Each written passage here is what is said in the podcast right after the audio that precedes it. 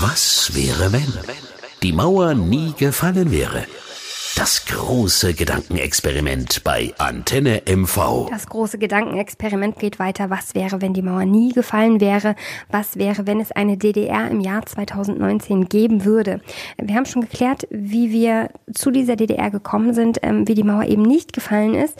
Und äh, wir sind bis ins Jahr 2010 schon gekommen. Und seit dem Jahr 2010 sind ja auch in der ganzen Welt Sachen passiert, die sich irgendwie, vielleicht, vielleicht auch nicht auf unsere DDR, unsere aktuelle DDR, in der wir gerade leben, ausgewirkt hätten. Und deswegen ist unsere neue Überschrift ab sofort historische Ereignisse und die DDR.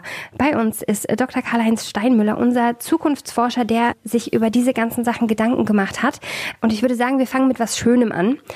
2014 ist Deutschland Weltmeister geworden im Fußball. Wäre das eine Meldung gewesen in der DDR? Oh, dass Westdeutschland Weltmeister geworden wäre, wäre mit Sicherheit eine Meldung gewesen. In der DDR gab es immer viele Fußballfans, die durchaus auch was mit Schalke 04 anzufangen wussten oder mit Bayern München und äh, die durchaus auch auf die westdeutschen Mannschaften bei internationalen Turnieren gehalten haben.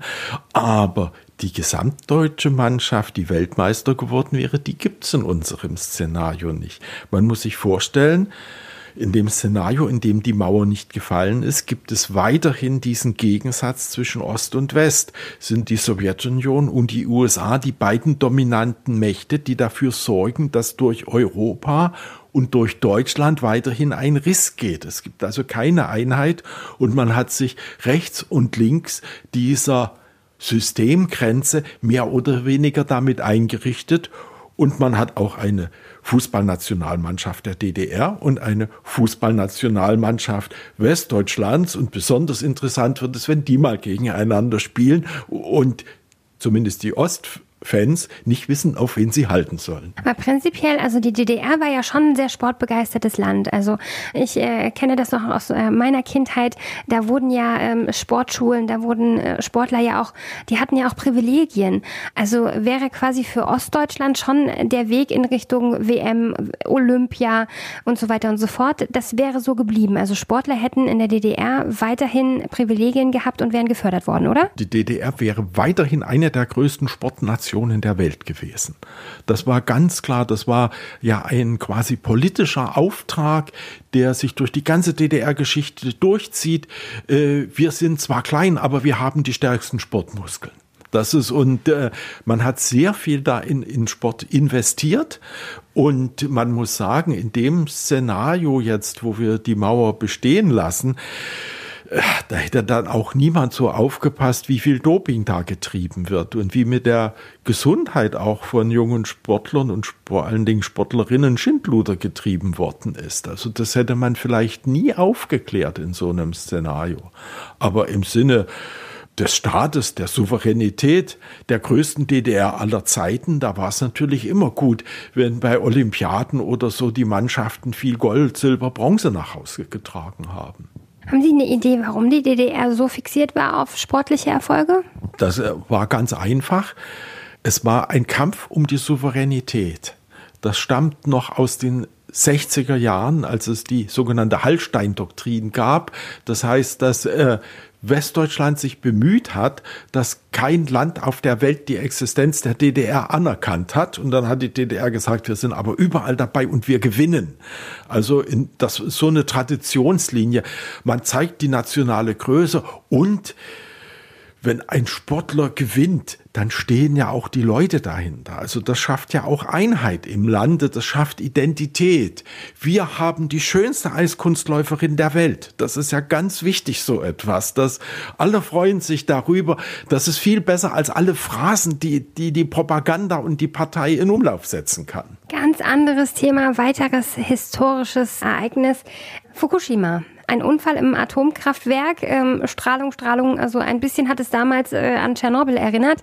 Was wäre in der DDR dazu passiert? Also man hätte natürlich das sehr stark bedauert, was da in äh, Japan passiert ist, aber etwa wie in Westdeutschland dann sich zu überlegen, dass man die Atomkraftwerke abschaltet, so eine absurde Idee.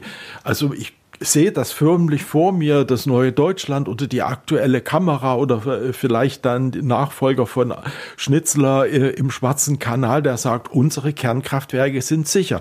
Das sind gute, rund erneuerte russische Kernkraftwerke, die nach deutschen Qualitätsstandards geführt wer werden. Die Blocks 6, 7 und 8 in Lubmin arbeiten ausgezeichnet. Wir können sogar dadurch Strom exportieren und wir haben die aller allerhöchsten Sicherheitsstandards der Welt. Und dann hätte man einen Sicherheitsinspektor gefragt und der hätte dann erzählt, was da alles für die Sicherheit getan wird und man muss nichts befürchten. Ja, und äh, ja, die Bevölkerung wäre natürlich etwas skeptisch gewesen. Und äh, dann stelle ich mir vor, dass es dann hieß, also so hier da in der Bucht vor Greifswald, vielleicht ist da doch äh, bisschen mehr Radioaktivität im Wasser, als sich's eigentlich gehört. Die Umweltgruppen äh, im äh, Kulturbund, Unterabteilung Gesellschaft für Natur und Umwelt, die machen sich da Gedanken drüber und äh, aber dürfen da eigentlich nicht an das Thema ran. Das ist natürlich ganz geheim. Und dann stelle ich mir vor, dass das sicherlich äh, dann so westdeutsche Greenpeace-Leute, die im Internet Hotel übernachten, die dann sagen dann zu ihren DDR-Freunden, besorgt uns doch mal ein bisschen Wasser von dort. Hier hast du eine leere Plastikflasche, nimm da mal so das Wasser aus der Ostsee, das kann ich dann rausschmuggeln und das können wir dann analysieren lassen. Und äh, wenn das dann durch ein westdeutsches Labor ist, haben die tatsächlich festgestellt, da ist erhöhte Radioaktivität drin. Wie, wodurch, das lässt sich natürlich alles nicht genau nachweisen. Vielleicht ist es doch noch ein Rest von Tschernobyl, also kann ja sein, aber äh, die DDR kann uh, um Gottes Willen nicht sich von Atomkraft verabschieden, genauso wie sie sich nicht von der Braunkohle verabschieden kann.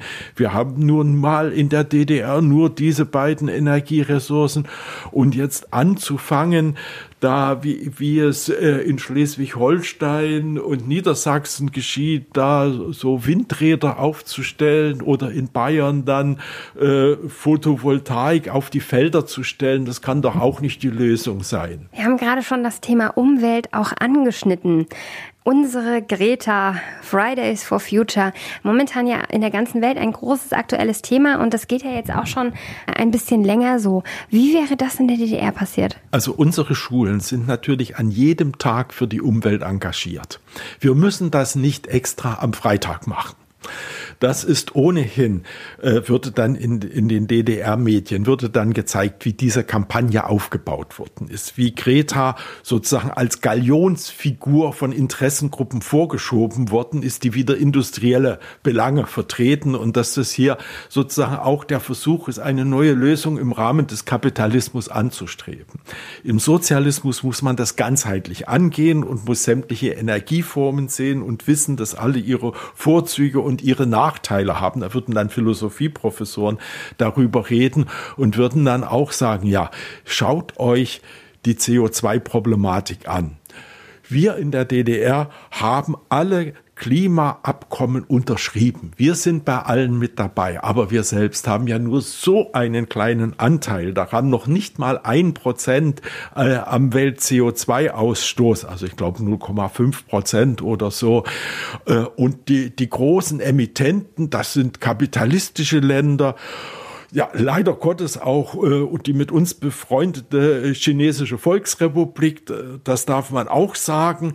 Äh, und wir, wir tun aber unser Mögliches im Land, zum Beispiel durch Kernkraft. Super. Ein Hoch auf die Kernkraft in der DDR. Ähm, okay. Wir gehen noch mal ein Stück weiter zurück und gucken noch mal über die Mauer drüber. Wir haben es äh, alle miterlebt. Früher gab es Arbeitslosengeld, jetzt gibt es quasi Hartz IV.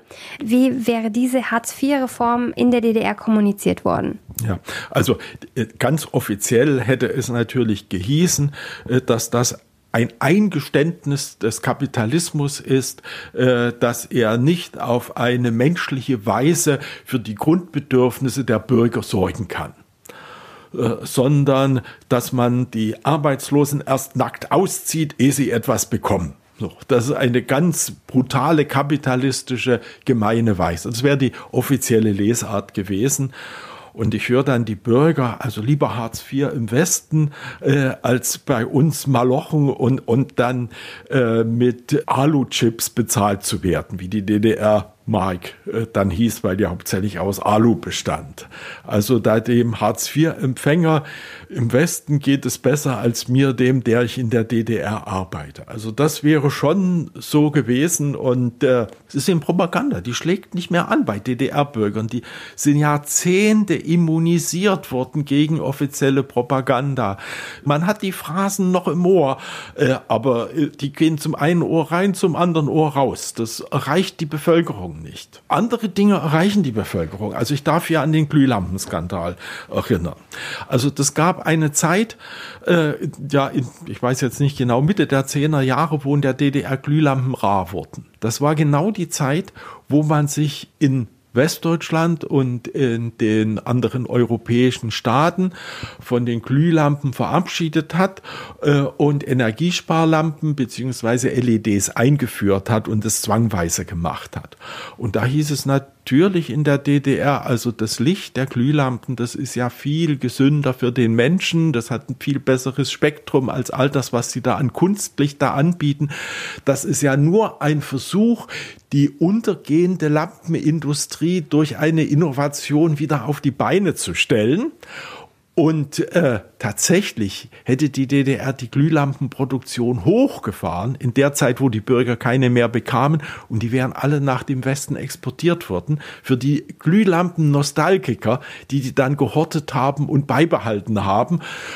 Und in der DDR hätte man gesagt, ja ganz klar, die Glühlampen, die ersetzen ja auch etwas im, im Winter die Heizung, dass dann die DDR da drauf setzt äh, und äh, und man hätte den Eindruck gehabt, ja, das ist wieder mal eine neue Technologie wird eingeführt und, und wir tun so, als wäre die alte besser. Das nächste historische ähm, Ereignis, worüber ich kurz sprechen möchte, wir sind Papst. Das war die Bildschlagzeile damals, als Papst Benedikt quasi zum Papst erklärt worden ist. Wie wäre das in Ostdeutschland wahrgenommen worden? Also es gab natürlich Presseorgane, die ein bisschen auf die äh, Ost-CDU gab es ja eingestellt war. Neue Zeit hieß, glaube ich, deren Zeitung. Die hätte natürlich das kommentiert, äh, dass, dass es da den Papst gibt. Der normale DDR-Bürger, der hätte sich gesagt, ja Papst, was geht es mich an? Es gibt im Eichsfeld äh, gibt es Katholiken, für die wäre das natürlich schon was Großartiges gewesen. Sonst hätte man vielleicht mal gesagt, na ja, nun Gott, nach einem Polen ist ein Bayer-Papst geworden. Äh, da verändert sich doch die Des Heiligen Stuhls dadurch nicht weiterhin rückwärts gewandt. Äh, wir sind äh, ein offener, freier, aber säkularer Staat. Bei uns herrscht Religionsfreiheit, also Natürlich unter Maßgabe, dass es humanistisch sein muss, aber da hätte das äh, fast keine Bedeutung gehabt. Ein Nichtereignis für die DDR, genauso wie der Tod von Lady Di. Was hätte den normalen DDR-Bürger äh, Lady Di angegangen? Äh, möglicherweise hätten viele noch nicht mal gewusst, dass es die gibt. Denn äh, diese Boulevardblätter, die gibt's ja auch in der DDR nicht. In Klammern schon wegen Papiermangel. Papier war ja ein knappes Gut. Darüber wurden die Verlage gesteuert. Wer bekommt wie viel Tonnen Papier? Um Gottes Willen, also für Krimis könnten wir noch mehr Papier geben, aber wir müssen ja erst die Parteiliteratur mit hinreichend Papier versorgen. Also äh, da wäre das äh, auch kaum ein Thema gewesen. Ja, mit ihrem Freund da aus dem arabischen Land irgendwie umgekommen. Verkehrsunfall in Paris, ja, die sollten mal besser aufpassen, wie sie da ihre Straßen managen. So kein Thema für uns. Ähm, wir haben ja gerade schon drüber gesprochen, dass ähm, Kirche in der DDR ja nicht so ein großes Thema war. Die Frage ist, was wäre mit der Homo-Ehe gewesen? Also ich muss erstmal widersprechen. Kirche war ein wichtiges Thema. Es gab ein Staatssekretariat für Kirchenfragen, das hätte es auch in unserem Szenario weitergegeben. Und immer dann, wenn die DDR bisschen gelockert hätte, um 1990, dann äh, Anfang der 2000er oder so, äh, da hätte es da auch mehr Möglichkeiten gegeben. Und die evangelischen Akademien, äh, jeweils den Landeskirchen zugeordnet, die hätten natürlich weiterhin interessante Veranstaltungen gemacht und wären von der Stasi ausgeforscht worden. Also das war ein Punkt, der, des Widerstands, der Resistance, muss, muss man sehen, der sich wirklich durch die gesamte Geschichte der DDR hindurchzieht.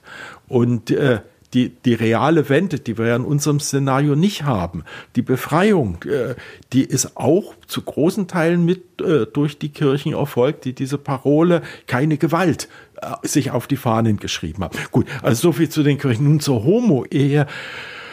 Wie reagiert die DDR? Sie hat, ich glaube, äh, früher die Familienplanung zugelassen als Westdeutschland und hätte vielleicht auch versucht, so ganz zum Schluss die Bundesrepublik in puncto Homo-Ehe, nein, gleichgeschlechtiger Partnerschaft zu überholen. Und Egon Krenz hätte natürlich äh, gesagt, äh, dass äh, die DDR auch andere Formen der Partnerschaft, solange sie sich auf gleichberechtigter humanistischer Basis zueinander finden, äh, anerkennt und hätte dann aber mit äh, den Freunden in der freien deutschen Jugend unter Aurich hieß der dann, glaube ich, der Mensch, unter dem hätte er gesagt, also äh, passt mal auf, das ist ja ganz gut und man muss in Extremfällen ja auch äh, sein, aber nach wie vor baut der Sozialismus auf der intakten Familie auf. Es wären nicht mehr die zehn Gebote der sozialistischen Moral von 1950 gewesen, aber nach wie vor hätte man sozialistische Moral groß geschrieben und wenn schon Homo-Ehe, nein, gleichgeschlechtliche Partnerschaft, äh, dann bitte auf einer sauberen und sozialistischen Basis. Okay, die Frage ist, wie sieht es mit der Moral um das klonschafe Dolly aus? Wie wäre das in der DDR wahrgenommen worden? Das ist natürlich eine interessante technologische Neuerung.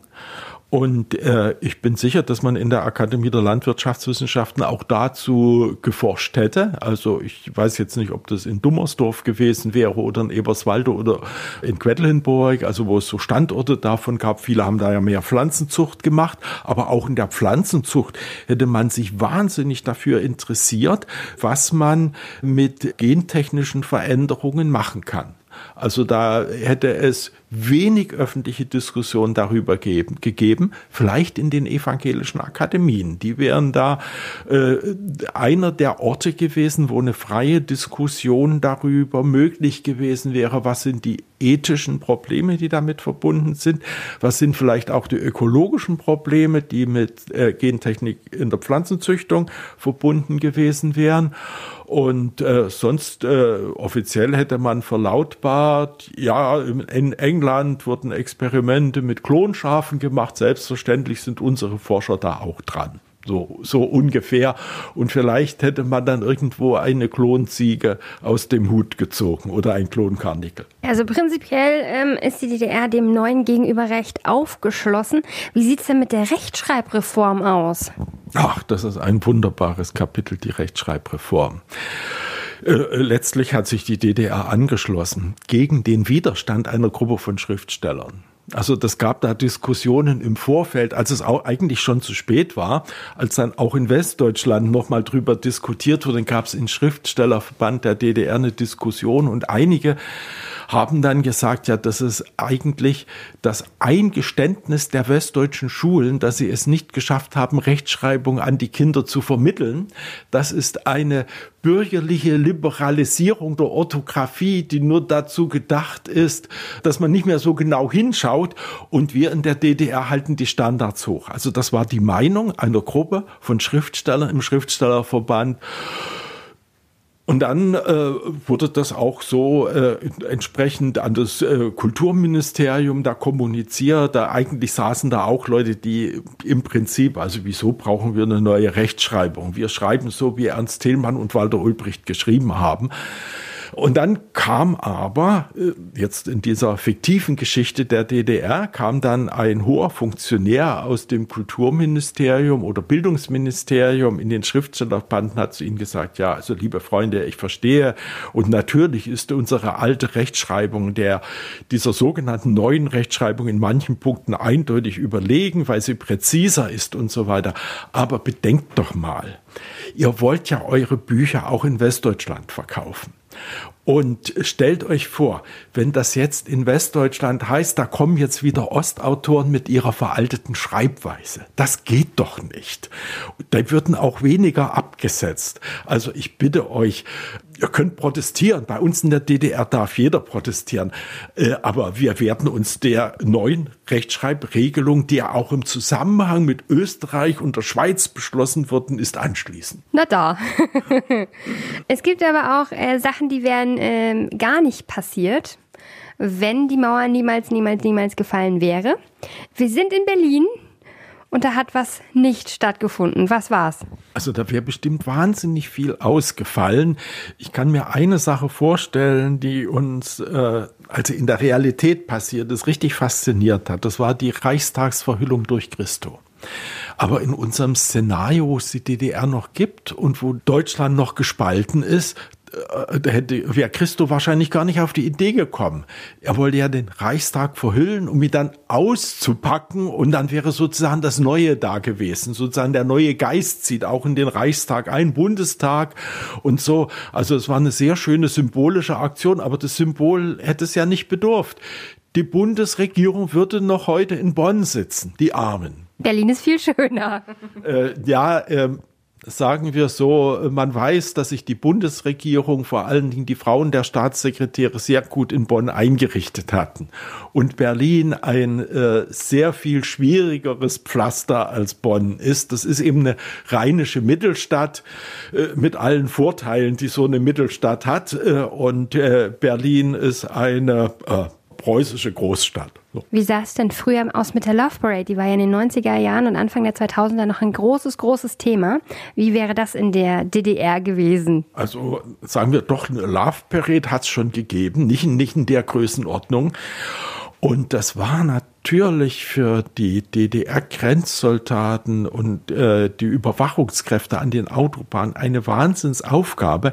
Jetzt wollten auf einen Schlag Zehntausende Halbnackte von Westdeutschland nach Westberlin mit den Autos. Also man hat das an der Westgrenze der DDR da etwas äh, ja ausgesondert, als wer am schlimmsten da äh, schon nackt äh, einreisen wollte. Und dann gab es diesen Stau vor Westberlin bei drei Linden da, als es reinging. Und die sind dann nackt in ihren Autos herumgetanzt. Also es war fürchterlich. Es hat gezeigt, wie weit die Entartung der Sitten im Westen schon durchgeschlagen hat. Und äh, natürlich hat man die dann alle sehr schnell nach Westberlin reingelassen, das ist klar, aber die DDR-Führung war heilfroh, als dann die Love Parade nicht mehr in Westberlin stattfand. Und das Unglück, das wurde natürlich entsprechend diskutiert und dargestellt in den DDR-Medien, dass man eben sieht, wie wenig man damit auch im Westen umgehen kann. Okay, ähm, ein Thema habe ich noch, das äh, begleitet uns jetzt auch schon ähm, in den letzten Jahren. Es ist äh, für viele leider kein schönes Thema, die Flüchtlingswelle.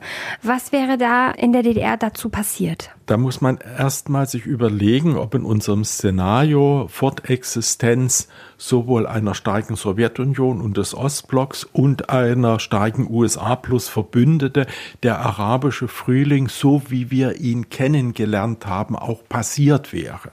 Sehr wahrscheinlich hätte die Sowjetunion von Anfang an weiterhin ihre Solidarität mit Syrien unter Hafiz al-Assad bekräftigt also da wäre es vielleicht gar nicht zu den Ereignissen in Syrien gekommen, möglicherweise, also ist alles spekulativ natürlich. Äh, aus Afghanistan hätten natürlich Flüchtlinge kommen können, das ist klar. Aber welche Route hätten sie einschlagen sollen? Also die Mittelmeerroute natürlich, die gibt's. Die würde durch keinen Ostblock blockiert. Aber die sogenannte Balkanroute, die hätte lediglich, äh, wie zu großen Teilen auch in unserem Realszenario, über Ex-Jugoslawien führen können. So. Aber wo wären die angekommen? Die hatten natürlich den Weg nach Westdeutschland gesucht, also nach Bayern, wie, wie auch in der Realität. Äh, die DDR hätte keine abbekommen. Da hätte man sich vielleicht Deutsch-Deutsch, hätte es dann möglicherweise Gespräche gegeben, ja, ihr seid wirtschaftlich äh, in der DDR wieder in so einer prekären Lage, schon wieder, wollt ihr Millionen, Milliarden Kredite von uns, nehmt doch wenigstens 10.000 Flüchtlinge, ihr habt ja eh Vertragsarbeiter da und ja, die DDR dann vielleicht äh, schweren Herzens und ge gegen auch Widerstand äh, von Bevölkerung 10.000 oder 20.000 übernommen, möglicherweise ausgesucht und sofort ausgebildet und sofort versucht in Arbeit zu bringen. Also das wäre, wäre ein anderes Modell im Umgang mit Flüchtlingen gewesen, vermute ich. Ob es funktioniert hätte, weiß ich nicht. Und es hätte auf jeden Fall weiter zu Spannungen auch beigetragen.